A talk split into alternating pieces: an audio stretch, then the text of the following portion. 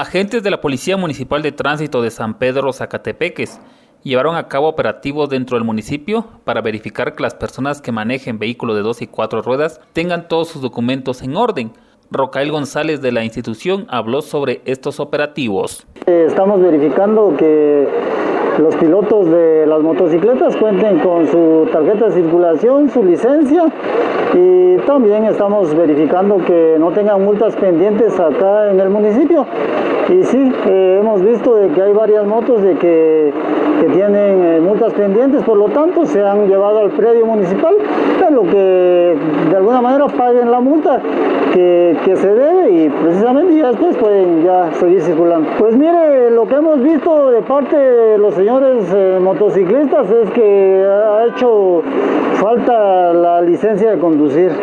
De alguna manera también estamos haciendo la recomendación que puedan usar el casco y pues algo que el casco es muy importante para poderlos proteger. Pero también eh, hemos visto eh, motocicletas que no cuentan con ni un solo documento. Eh, entonces, como le digo, se está llevando al predio en lo que ellos solventan su situación.